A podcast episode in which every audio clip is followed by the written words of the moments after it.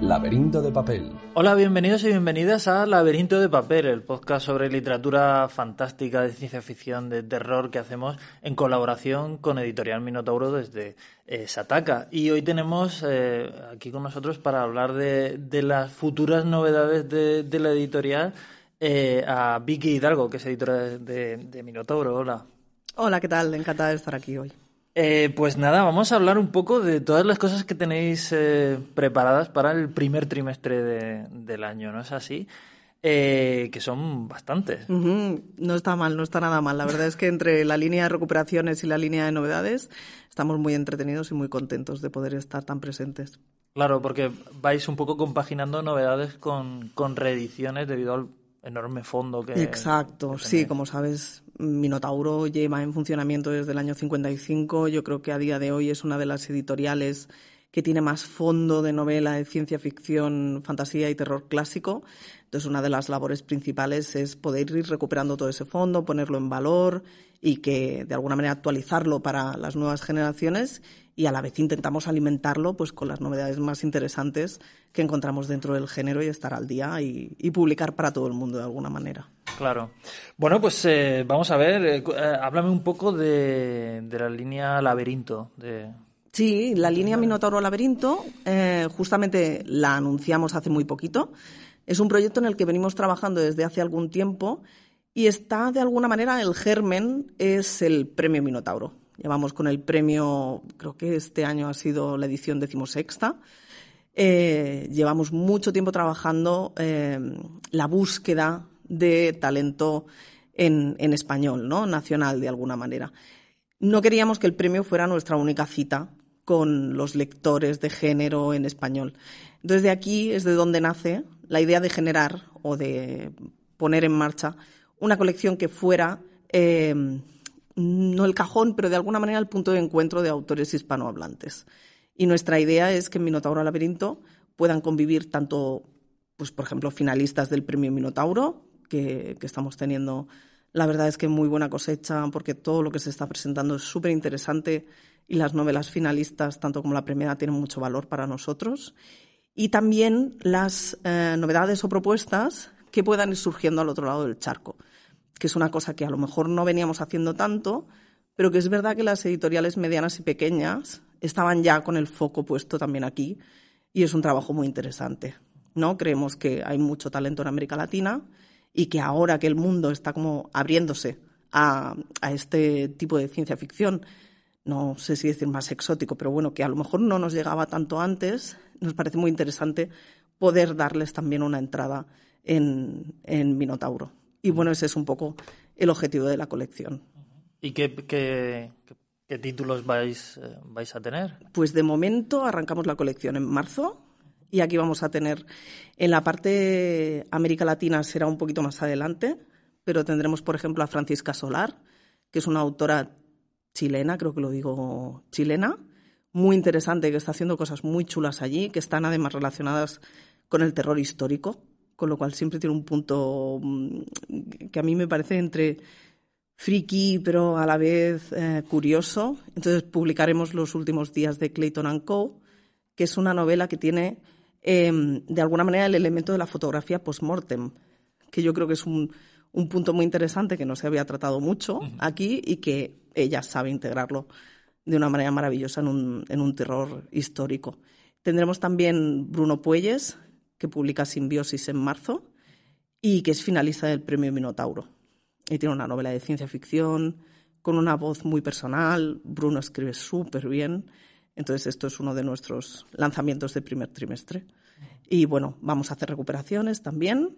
La idea, pues, es un poco poder dar cabida aquí a autores eh, que ya habían estado de alguna manera en Minotauro y que la obra había quedado más, más perdida o que no se había mantenido. Entonces tendremos a Elia Barceló, que como sabes es la gran dama del, género en España, que además es maravillosa. Y aquí recuperaremos una novela que se llama Uke, El contrincante, y tendremos también alguna recuperación de Víctor Conde. Eh, de, de, Elia tenéis intención de, seguir publicando nos encantaría, yo creo que Elia es una fuente inagotable de... tiene una obra extensísima. Muy extensa. Entonces ella sigue súper activa, siempre tiene ideas nuevas y está publicando novedades, pero yo creo que se puede hacer también una labor de rescate de, de cosas pues, que a lo mejor se han ido perdiendo y que, ¿por qué no? incorporarlas a esta colección, estaríamos encantados, la verdad. Y también tenéis la Era de la Eternidad, ¿no? Exacto, la Era de la Eternidad eh, es la primera novela que hace Héctor García, que también se conoce como Kirai, sobre todo en redes. Y Héctor García eh, es un perfil muy curioso para nosotros, nos parecía que podía tener mucha sintonía con el público que es habitual en Minotauro. Porque Héctor, pues ni corto ni perezoso, hace unos 20 años cogió la mochila y se lanzó a vivir la aventura japonesa. Entonces lleva, pues, creo que ya casi dos décadas en esta ciudad y tiene como mucha um, insight de la cultura japonesa, ¿no? Es uno de los grandes conocedores de la cultura japonesa.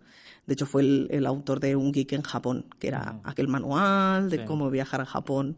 Entonces, Héctor tenía el gusanillo de la novela y decidió escribir una historia ambientada tanto en el Kioto un pelín futurista como en un Kioto del siglo XII a través de un juego de realidad virtual. Entonces, este juego que hace mezcla ciencia ficción, mezcla novela histórica, tiene mucho componente de acción, de artes marciales, y es una novela como muy redonda. Y nos, nos pareció muy interesante en Minotauro cuando la recibimos. Entonces, bueno, a Héctor lo tenemos, creo que es marzo también, y es como el, ¿no? la, la puerta de entrada de alguna manera a Minotauro Laberinto para que la gente pues se anime, haga un, un testeo para ver qué es lo que, lo que estamos intentando hacer con la colección. Muy bien. Eh, pasando a, hablábamos hace un momento de, de pues de, autores clásicos que tenéis un montón en, catálogo y a esto está orientado la, la, biblioteca de, autores, ¿no? Exacto, sí. El rescate em, lo intentamos hacer como en dos líneas, de alguna manera, ¿no? Por dos vías. Tenemos dos colecciones que son de fondo editorial o de clásicos. Una de ellas es Los Esenciales Minotauro, y aquí lo que intentamos es hacer una biblioteca con lo más granado, con los clásicos de la ciencia ficción que creemos que pueden ser interesantes a cualquier lector que tenga un poco de curiosidad por el género.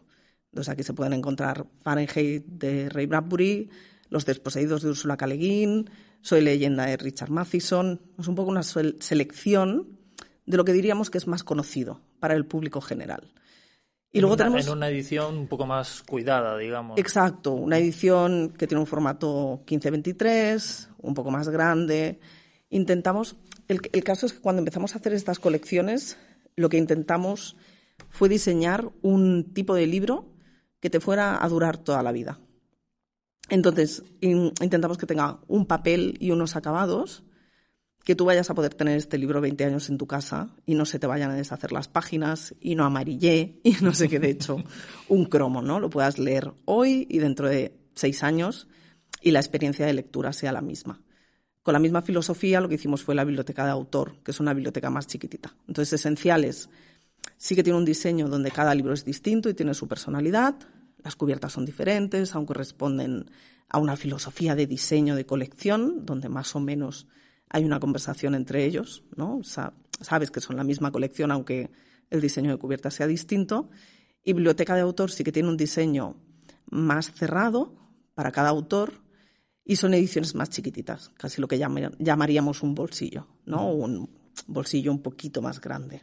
También con solapas, para que el libro resista, para que aguante pues, el trote. Y dentro de Biblioteca de Autor es donde sí estamos integrando la biblioteca completa de cada autor es esta parte de, pues llegó un punto, yo creo que, que nos dijimos, em, cuando hacemos todo este rescate y todo este esfuerzo, lo que queremos es que esté todo Bradbury, o toda Úrsula K. o todo Gibson, o todo Philip K. Dick, ¿no? La filosofía de biblioteca de autor es que tú, si tienes interés en ese autor, porque lo has descubierto en Esenciales o porque has leído Sueñan los androides o Desposeídos, puedas tener acceso al resto de la obra. Entonces diríamos que es como para un lector que ya se quiere meter de lleno en un autor. Fondo. Exacto. ¿Y algunos títulos que, que vayas a editar en los próximos meses en estas dos? Pues estamos recuperando, por ejemplo, de Ray Bradbury el convector Toynbee, que yo creo que lo era muy difícil de encontrar en estos momentos. Eh, y Úrsula K. tendremos también Terramar en Biblioteca de Autor, que ahora mismo hicimos un volumen como ilustrado precioso, pero es verdad que nuestra idea es que también llega a todos los bolsillos y evidentemente no todo el mundo puede gastarse 50 euros en, un volumen ilustrado de edición limitada, pero bueno, van a tener Terramar en cinco volúmenes, más los cuentos, y, la biblioteca estará completa. O sea que... Es, curioso lo que está pasando con Úrsula K. que mm. hace apenas pues, dos años estaba todo descatalogado y, ahora mm. eh, lo estáis como recuperando, ¿no? Imagino que porque hay interés de, la gente y... Yo creo que en nuestro caso ha sido un poco una combinación de las dos cosas, ¿no? Evidentemente el mercado, siempre intentamos estar tomándole el pulso y estar muy atentos a lo que la gente nos, nos transmite, nos llega, estamos muy atentos a redes sociales, siempre tenemos un ojo aquí para, para ver la gente qué es lo que está pidiendo, lo que demanda y lo que las inquietudes que tienen. Por otro lado, es verdad que teníamos una parte del fondo casi descatalogada porque era muy difícil de encontrar y creo que fue ese momento en que nos decidimos hacer un esfuerzo consciente y ordenado por recuperar toda esta parte del catálogo de Minotauro. Entonces fue, creo que vino un poco todo a la vez. Es verdad también que Úrsula K. sigue siendo una autora súper actual, creo que a una que escribe maravillosamente bien, con que tiene unos temas que nunca van a dejar de tener interés humano. ¿no? Está hablando de la experiencia de género, está hablando de, la idea del otro, está hablando de la comunicación o la imposibilidad de la comunicación, del ser humano político y cómo se produce en el mundo. Y, lo hace desde un punto de vista que además no tiene caducidad, porque usa la fantasía y la ciencia ficción de un modo que casi son ah, fabulísticos o simbólicos. ¿no? Entonces, eh, esto es verdad que se, se, unió al fallecimiento de la autora, que siempre, porque además Úrsula estuvo activa hasta muy tarde, con lo cual aquí sí que, aunque em, tenía sus años, siempre tienes la sensación también como de carrera o vida truncada, ¿no? Es, era una tía que era activa, que era política, que, que tenía como mucha vida. Y yo creo que esto es lo que ha hecho un poco que el interés del público empiece de alguna manera a ser más evidente. Eh, ¿cómo, funciona el proceso de, recuperación de, los clásicos? Pues lo primero que hacemos es una cosa como muy em, frívola, que no, que no tiene ningún tipo de poesía, que es irnos a nuestros archivos y ver qué material tenemos. Claro. y a veces es tan, tan eh, difícil o fácil como que tenemos que hacer una recuperación de materiales brutal porque a lo mejor no contamos en ese momento pues con los últimos archivos o con entonces ahí hay, hay una fase que a mí siempre me parece muy divertida y muy entrañable que es casi de bibliotecario no de bajarte al archivo y buscar el ejemplar y trabajar la parte que es de recuperación de texto que es casi arqueológica. Y luego bueno intentamos siempre hacer una revisión de la traducción. De hecho siempre hacemos una revisión de la traducción Em, en los casos en que nos parece que la traducción quizá mm, el tiempo no le haya sentado bien o haya que pasará alguna vez. que pasa de vez en cuando pues entonces intentamos plantear una traducción nueva que esto es lo que hemos hecho con Neuromante que tiene traducción de David Tejera y que yo creo que hace que, Gibson de alguna manera sea mucho más eh, alcanzable no siempre hay esta idea de que Gibson es muy difícil yo creo que en la traducción de David Tejera es totalmente disfrutable y, pierde un poco esa, esa, pared que daba la sensación que tenía el lector con, con, la literatura de William Gibson. Entonces es un poco esto, poner todo en orden y como volver a diseñar. E intentamos también darle este tratamiento de actualidad. ¿no? A veces hacemos prólogos o intentamos mm, arropar un poco el texto para que llegue al público de ahora, de alguna manera. ¿Y ahí queda mucho por recuperar? Pues del catálogo eh, histórico de Minotauro queda bastante todavía. Tenemos trabajo por delante, pero bueno, yo creo que es fantástico poder ir haciéndolo. Nos queda por delante todavía Úrsula K. nos queda algo de Philip K. Vamos recuperando y a la vez vamos publicando novedades también de los autores clásicos. Sacamos, por ejemplo, hace muy poquito Em, Los muertos no resucitan, que es una antología de Ray Bradbury con el mejor relato policíaco que tiene, ¿no? Entonces vamos intentando también como ir ah, surtiendo el catálogo clásico de esto novedades. es nuevo, este ¿no? O sea, esto Sí. no estaba en el, en el... Por ejemplo, este ejemplo que me has puesto no estaba en el catálogo clásico de Minotauro. No estaba. Ah. Era mm, una edición, se había hecho en, no sé si era Alianza, había una edición antigua, pero que recogía una parte, no todos. Eh, entonces, en este caso, era un- una editorial en Estados Unidos que había decidido hacer esta nueva antología y poner otra vez en valor estos relatos. ¿no? La antología partía de cero, hay un prólogo nuevo y a partir de aquí es donde nosotros pensamos que esto al lector de Bradbury también le puede interesar. Y es cuando lo traemos a Minotauro, pero no, no estaba. Y bueno, la idea es esto, seguir recuperando cosas que estaban y que no estaban, poco a poco. Muy bien, pues eh, háblanos un poco de, de las licencias, que es otra pata de Minotauro muy importante, ¿no? Mm. En, en realidad las licencias eh, vienen un poco históricamente de la parte de Mas. Ajá. Eh, como mucha gente sabe, mm, nosotros estamos am, publicando con el sello Minotauro, pero hay una parte que era la antigua Timon Mas, que era la editorial de Dragonlance, eh, de Warhammer, de mucha fantasía épica, muy buena de la, de la más tradicional o más clásica, ¿no?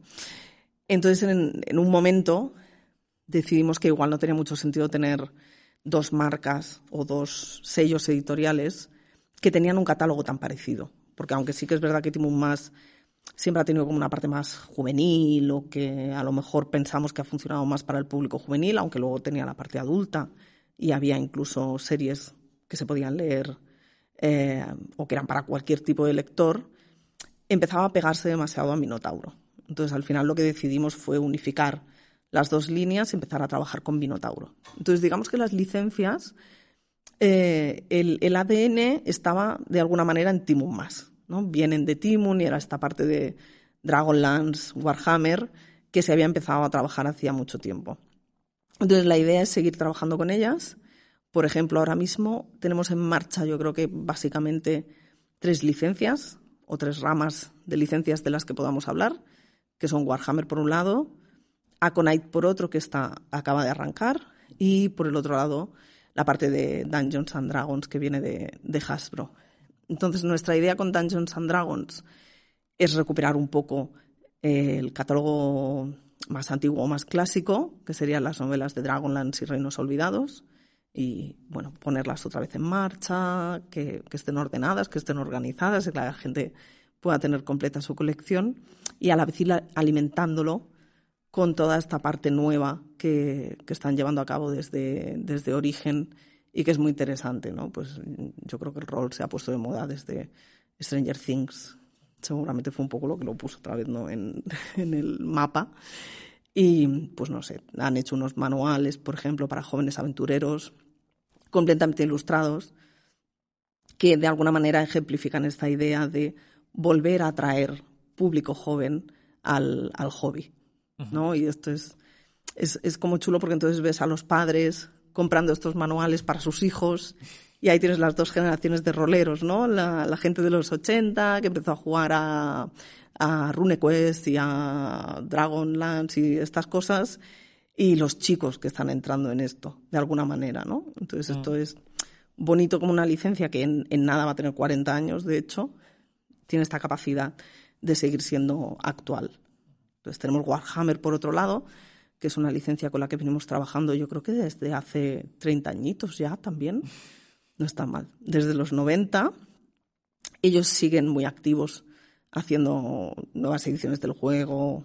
Bueno, están siempre como moviéndose y aquí intentamos alimentar todas las líneas de alguna manera, ¿no? Porque hay una parte de ciencia ficción y hay una parte de fantasy.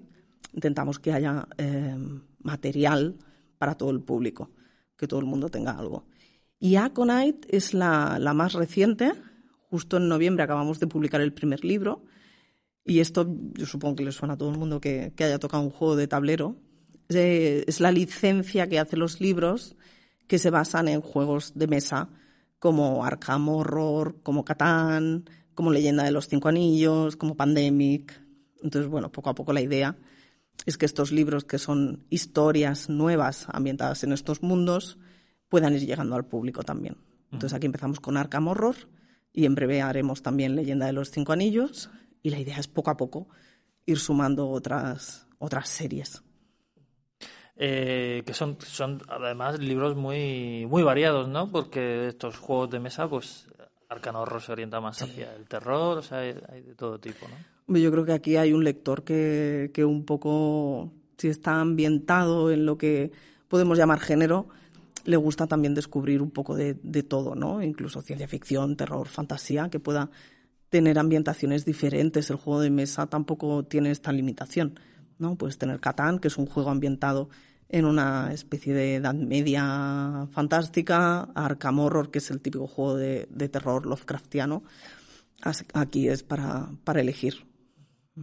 Eh, eh, es cierto que, que, hay como mucha mucha variedad en estas en estas franquicias incluso no son no son todo eh, no son todo novelas porque por ejemplo de, Dungeons and Dragons eh, llegado a ver un, libro de cocina que, sacasteis. O sea no, no es solo ficción pura no hay, hay todo tipo de no sobre todo yo creo que, bueno, Warhammer también tiene alguna cosita que no es solo novela, también algún manual, eh, de arte o de background del juego, pero yo creo que eh, Dungeons and Dragons probablemente sean los que están ampliando más este mundo. Creo que de alguna manera permiten al, lector y jugador meterse más, ¿no? Yo creo que sí, sobre todo la parte de, de rol eh, y de la persona que ha sido jugadora de rol de D&D, creo que tiene como esta curiosidad y esta, por una parte también nostalgia,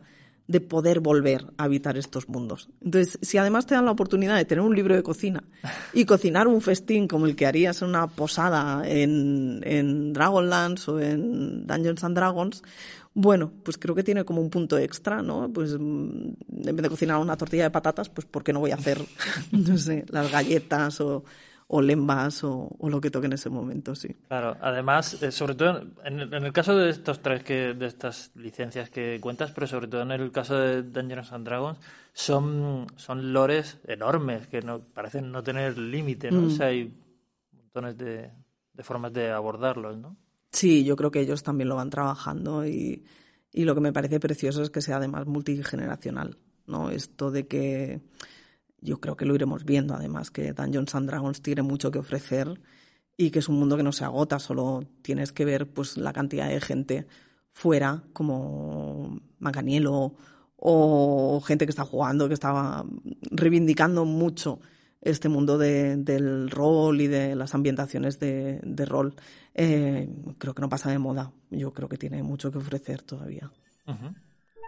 Y bueno, y, terminamos con, con, digamos, uno de los grandes autores de la casa, que es Tolkien, ¿no?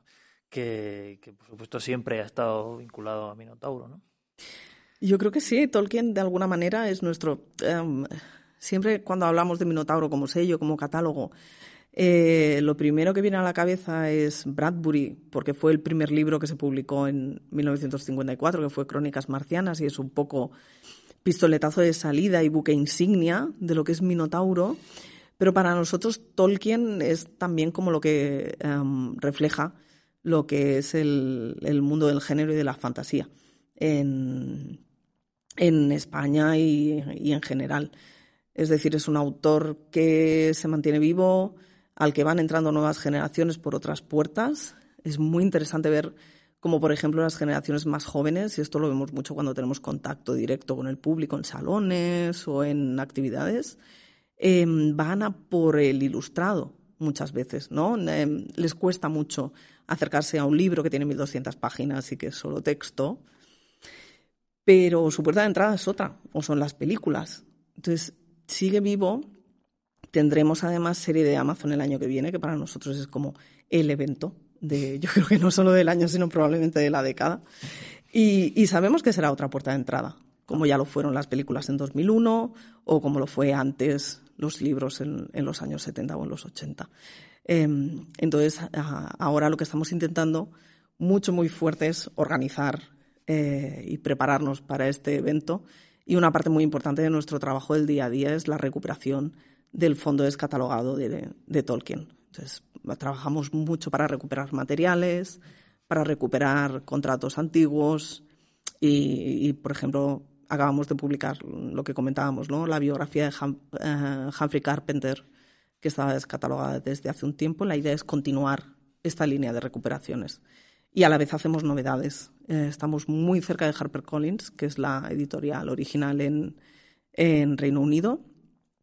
Hablamos mucho con ellos, son muy comunicativos, es muy fácil colaborar y, la verdad es que todo lo que van haciendo intentamos también que en algún momento llegue al público español. A veces no se puede hacer de manera inmediata, pero intentamos tenerlo siempre en mente para traerlo en algún momento. Entonces, en febrero publicaremos Naturaleza de la Tierra Media de Carl Hostetter, que es uno de los grandes expertos en Tolkien y que ahora que nos falta Christopher, pues es un poco la persona que sigue haciendo esta labor de recuperación de textos, que parece ingente y que nunca se vaya a acabar, y que aquí lo que ha hecho es una recolección de, de un poco lo último que había escrito Tolkien sobre la Tierra Media, porque aunque hizo El Señor de los Anillos y El Hobbit, siguió escribiendo toda la vida sobre, sobre este mundo, ¿no? Entonces aquí podemos encontrar pues desde temas como la inmortalidad de los elfos o la reencarnación, a la flora, la fauna de Númenor o incluso qué personajes tienen barba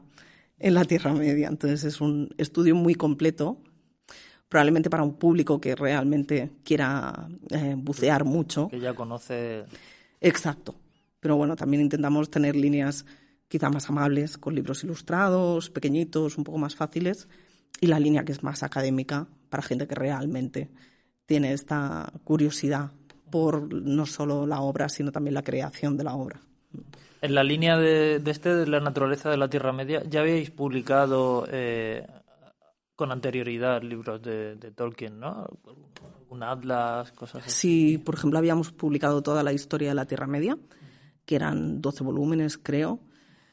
Entonces es toda un poco la creación del mundo y también la creación de la obra. Es muy interesante porque en Historia de la Tierra Media Christopher explica. Christopher cuando murió su padre se encontró, creo que fueron 70 cajas de manuscritos y de papeles que tuvo que, ordenar y que se pasó la vida ordenando. Se pasó la vida. Exacto. Literalmente. Se le acabó la vida ordenando, igual que a Tolkien escribiendo. Entonces, eh, es él un poco quien pone orden en el Silmarillion y, quien lo publica, le da forma de alguna manera. Pero parte del trabajo que hizo fue descifrar eh, la escritura de Tolkien, porque Tolkien, cuando hablamos de lo que se publicó en El Señor de los Anillos, es el tercer borrador, probablemente el primero y el segundo estaban en el mismo papel, pero por debajo. Entonces muchas veces escribía lápiz, luego encima escribía pluma, un segundo bosquejo, y luego hacía una versión final. Entonces, claro, todo este trabajo de recuperación es lo que creo que es muy interesante para gente que se acerca a Historia de la Tierra Media o a, este libro. Y la parte más académica, pues mm, hemos sacado también, había una edición en estuche que tenía la guía completa de la Tierra Media, había algún atlas, había como em, mucha obra para intentar entender la obra de Tolkien y la creación. Entonces yo creo que esto es una línea importante, no solo porque haya mucho lector, no solo porque la parte de edición y creación de Tolkien sea muy interesante, sino porque hay mucha gente que también la está tratando como materia académica, en el sentido de que se hacen muchos estudios, se hacen tesis, hay gente que hace su doctorado sobre estudios en Tolkien. Nos parece que es importante que también puedan tener acceso a esta parte del, corpus. Es, eh, tiene que ser curioso desde la perspectiva de, los editores el, ver lo, que decías de, cómo distintas generaciones están entrando mm. a, Tolkien de distintos puntos, ¿no? Porque, claro, los que tenemos, los lectores que tenemos ya una edad, pues recordamos perfectamente caso las conservamos, las míticas ediciones de Minotauro de los, de los 80 del Señor de los Anillos y el Hobbit. Y, pero, pero sigue llegando gente, que esto es algo... Sí, siempre piensas em, de alguna manera que la obra de Tolkien tiene esta fama de difícil, ¿no? De, de no tener una entrada fácil, porque el lenguaje está muy trabajado, porque es verdad que el ritmo no es precisamente rápido quizá eh, hay muchos personajes, hay mucha descripción de, ambientes, de naturaleza, y en cambio la, sigue, la gente se sigue sintiendo fascinada por este mundo. Yo creo que de alguna manera el lector, cuando se asoma un poco a la obra de Tolkien, ya percibe que lo que hay allí es mucho más de lo que se puede ver a simple vista. Entonces creo que tienes esta, como, como también lo trabajó tanto desde la parte de creación de mundo, creo que tiene esta parte de que te permite ir rascando, ¿no? Y siempre pienso que hay diferentes capas en las que te puedes quedar, ¿no? puedes quedar en la, en la capa más superficial, que no lo es, que es la lectura quizá del corpus básico, Señor de los Anillos, Hobbit, los puedes disfrutar muchísimo y quizá no necesitas nada más. Y, pero te permite sumergirte cada vez más, ¿no? Entonces ya puedes leer el Silmarillion. Y si te ha gustado el Silmarillion, pues ya puedes leer los grandes relatos de la Tierra Media. Y si con esto no tienes suficiente, pues tienes toda historia de la Tierra Media o todo eh, la parte que hizo también de, nuevas traducciones de mitos relacionados con el rey Arturo, con Beowulf, de la mitología nórdica. Quiero decir que, es que no te lo acabas. Entonces, creo que la gente sigue sintiendo fascinación. Creo que esto no caduca ni pasa de, moda, que siempre está presente. Y que como además el mundo es tan amplio y tan vívido, eh, creo que es material para hacer mil adaptaciones cinematográficas fantásticas ahí, ahí para, para sacar para muchísimo tiempo. Muy bien. Eh, eh, ¿y, alguna otra novedad que, que, quieras contarnos? Pues mira, tendremos también durante el primer trimestre em, algo que es recuperación porque publicamos en su momento en Timum Más que son dos libros precisamente de David Hernando, que es nuestro compañero director editorial de cómics y con el que trabajamos muy cerquita, y que nos hace mucha ilusión que vuelvan a estar en catálogo, esta vez en Minotauro, que son Batman Serenata Nocturna y Superman la creación de un héroe. Entonces Superman tendremos una nueva cubierta en algún momento y Batman también tiene algún material añadido para, para actualizarlos y, y nos hace como mucha ilusión haber podido trabajar otra vez con David y poner estos libros otra vez en, catálogo. Creo que además em, hace un ensayo mm, estupendo que se lee casi como si fuera una novela. Los libros de David te los, los bebes y, que tiene mucho sentido en este momento, ¿no? Un momento Marvel, momento superhéroes, donde además las figuras de Batman y Superman vuelven a estar en, en la mente de todo el mundo. Así que esto nos hace mucha ilusión. Y tendremos también un, un cuaderno Lovecraft que sé que sois muy fans y, muy lectores de, Lovecraft. Entonces, a nosotros el terror nos gusta mucho. Siempre nos da un poco de pena que cueste un poco más venderlo. Es verdad que, como en nuestro país, no sé si por falta de tradición o algo así, la gente ve mucho terror, pero no lee tanto. Pero es verdad que Lovecraft sigue siendo una de estas figuras actuales de la que se siguen haciendo adaptaciones y siempre funcionan, ¿no? Entonces, en Minotauro Ilustrados tenemos los libros de François Branger, que, hace como unas reversiones a tamaño grande, con unos colores maravillosos del mundo de Lovecraft. Y tenemos también unos cuadernos más pequeñitos, que aquí la idea eh, bonita y curiosa es que son casi como un cuaderno de viajero, ¿no? Si pues te has ido con tu cuaderno taxonómico y te has ido encontrando, pues no sé, a Nyarlathotep y a Tulu y a George Sogoth por ahí. Entonces están ilustrados como a plumilla, eh, son muy pequeñitos, son muy fáciles de llevar arriba y abajo y tienen una historia cada uno. Y ahora yo creo que era en febrero o marzo, publicamos el tercero, que son las ratas en las paredes. Y, y bueno, nos funciona muy bien lo cual a mí me pone muy contenta porque Lovecraft me gusta mucho y, yo creo que tenemos Lovecraft, pero para rato. Sí, sí, sí.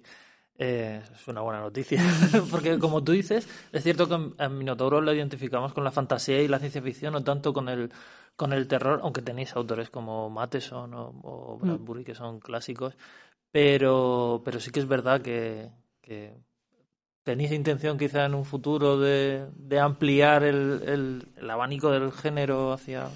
Eh, nos gustaría mucho. Quizá es cierto que hay menos espacio para, el terror que el que puede haber para la ciencia ficción o para la fantasía, pero creemos que el, lector de terror es muy fiel y tiene mucho interés en lo que se está publicando fuera y en las novedades. Entonces la idea es que sí, es seguir ampliando. Eh, mira, hemos tenido en terror hace poquito, por ejemplo, Gótico, de Silvia Moreno García, que nos ha parecido un novelón, tiene también un punto Lovecraft en, el... qué bien, es, es, es fantástica ella. En la novela creo que aporta un punto de vista a una especie de mito del terror que le da como una vuelta, ¿no? Y tenemos también a Grady Hendrix, que mm, es un autor americano que fuera publicado bastante y que acabamos de hacer la, la guía del club de lectura para matar vampiros. Y Grady hace un terror, además es un tío que es súper fan de las pelis de terror de los 70, 80 y 90, y esto lo ves cuando lo lees. Porque, por ejemplo, el, este libro que es de vampiros, vas como identificando, es casi un juego, ¿no? Ver, pues, ostras, es que esto es de Noche de Miedo, o es que esto es de entrevista con el vampiro, o es que esto es... Entonces casi funciona como un homenaje, y a la vez de esta capa, que es un poco homenaje, tiene una capa de crítica social muy potente que funciona muy bien. Y la combinación además es súper divertida, porque como dice Grady, en este libro lo que intentó fue enfrentar a, su madre con Drácula. Entonces, claro, pues son unas madres en un suburbio en los años 90, eh, que son básicamente amas de casa y de repente se les muda al lado un vampiro y tienen que enfrentarse al monstruo tienen que enfrentarse también al mundo que las rodea de alguna manera, ¿no? que no las cree o que no cree que tengan la capacidad para luchar contra algo así. Y la idea con Grady es ir haciendo más, ir trayendo más. Eh, es un tipo que publica bastante y todo lo que publica tiene una personalidad brutal. Eh, hace mucho este homenaje. Lo último que ha sacado además es sobre Final Girls, que es un motivo que, que me parece súper divertido, ¿no? Es la, la, Final Girl, es la última persona, chica normalmente, superviviente, de, del típico slasher con asesino en serie, ¿no? Entonces lo que hace es darle la vuelta a este concepto de la Final Girl y las junta como en un grupo de apoyo y bueno, pues lo que pueden hacer seis o siete Final Girls juntas, pues después de lo que hemos visto con las amas de casa, pues puede ser buenísimo. Y la idea es ir aumentando también la oferta que hay de, de Hendrix. Y, y sí, trabajando terror, igual que trabajamos fantasía o ciencia ficción, porque me parece además uno de los géneros que está innovando más, ¿no? Que tiene... Sí, se, se publican, o sea, el terror actual se publican cosas muy muy interesantes. interesantes. Claro, entonces yo creo que personas como Stephen Graham Jones o Silvia Moreno García, o tienen el Catriona Award, tienen el foco en la actualidad desde un punto de vista en el que te pueden hablar de cosas como el, la muerte o el duelo o, o la salud mental o eh, sin cortapisas, casi, ¿no? Porque en el terror tú puedes hacer un poco, no lo que quieras, pero es evidente que las... Puedes pasarte de la raya. Sí, de algún modo las, las leyes de lo social y de lo que es um, bonito, pues te las puedes saltar. Entonces creo que son más transgresores a veces que, que otro tipo de literatura y esto me parece súper interesante. Muy bien, pues eh, gran noticia. y pues eh, nada más, muchísimas gracias por, por haber venido a contarnos las, las novedades. Esperamos que en un futuro vengas a, a contarnos más. Encantada, yo cuando queráis. Eh, muchísimas gracias a vosotros. Muy bien, pues eh, nada, esto ha sido todo por este episodio de Laberinto de Papel y nos vemos en la próxima entrega de nuestro podcast de literatura fantástica que hacemos en Sataka en colaboración con Editorial Minotauro. Hasta luego.